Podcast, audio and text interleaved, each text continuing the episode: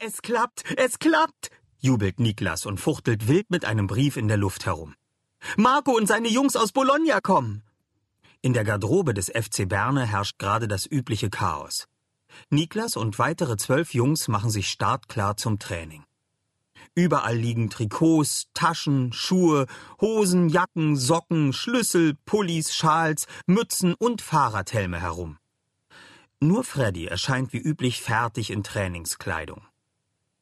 Willst du hier Frischluft reinwedeln oder was soll das Theater? fragt er, als er in die Kabine kommt. Niklas neueste Nachricht hat er nicht mitbekommen. Doch als er hört, wer geschrieben hat, wird auch er neugierig. Obwohl er auch ein wenig eifersüchtig ist, dass Marco aus Bologna Niklas und nicht ihm geschrieben hat. Aber es handelt sich um Post von Kapitän zu Kapitän. Mach's nicht so spannend. Was steht denn drin? drängelt Tobias. Alle mal zuhören, was Marco schreibt. Niklas stellt sich auf eine Bank und hält den Brief vor sich. Danke für eure Einladung zum Jubiläum 100 Jahre FC Berne. Unser Vorstand hat es entschieden jetzt. Wir dürfen nach euch zu Hamburg. Alle wir 13 und unser Herr Trainer. Niklas liest langsam, damit er auch kein Wort übersieht. Und vor allem, damit er sich in der Aufregung nicht verliest. Trotzdem kichern einige leise, weil Marcos Brief nicht in perfektem Deutsch geschrieben ist. Alle im Flugzeug. Alle schlafen in den Familien. Sie wollen das als Zeichen für unsere Freundschaft der Vereine geben. Was wird bei die Festa geschehen? Super, den bereiten wir einen großen Empfang, freut sich Tobias. Alle erinnern sich noch gut an die erste Begegnung mit Marco und seinen Jungs von Juventus Bologna. Im Vorspiel eines Länderspiels Deutschland gegen Italien verloren sie gegen Marcos Mannschaft. Freddy war zwar ein Tor gelungen, aber das reichte nicht. Rudi träumt heute noch schlecht von seinen verpassten Torchancen.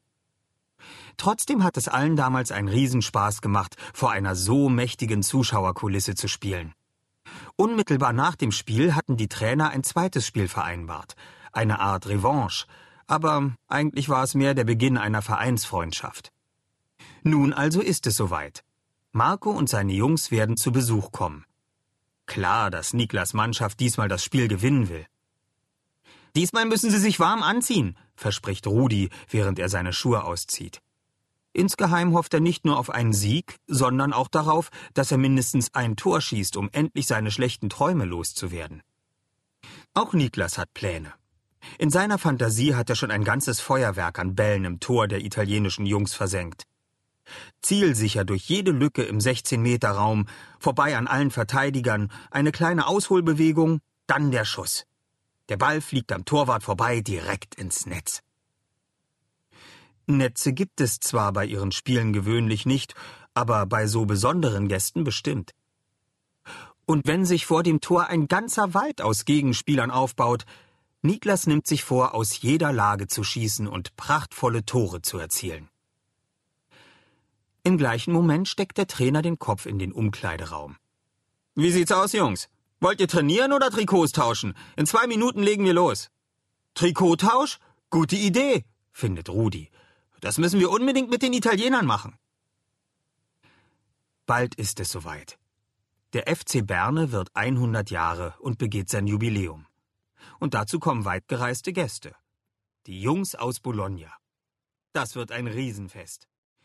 Die Jungs sind schon sehr gespannt.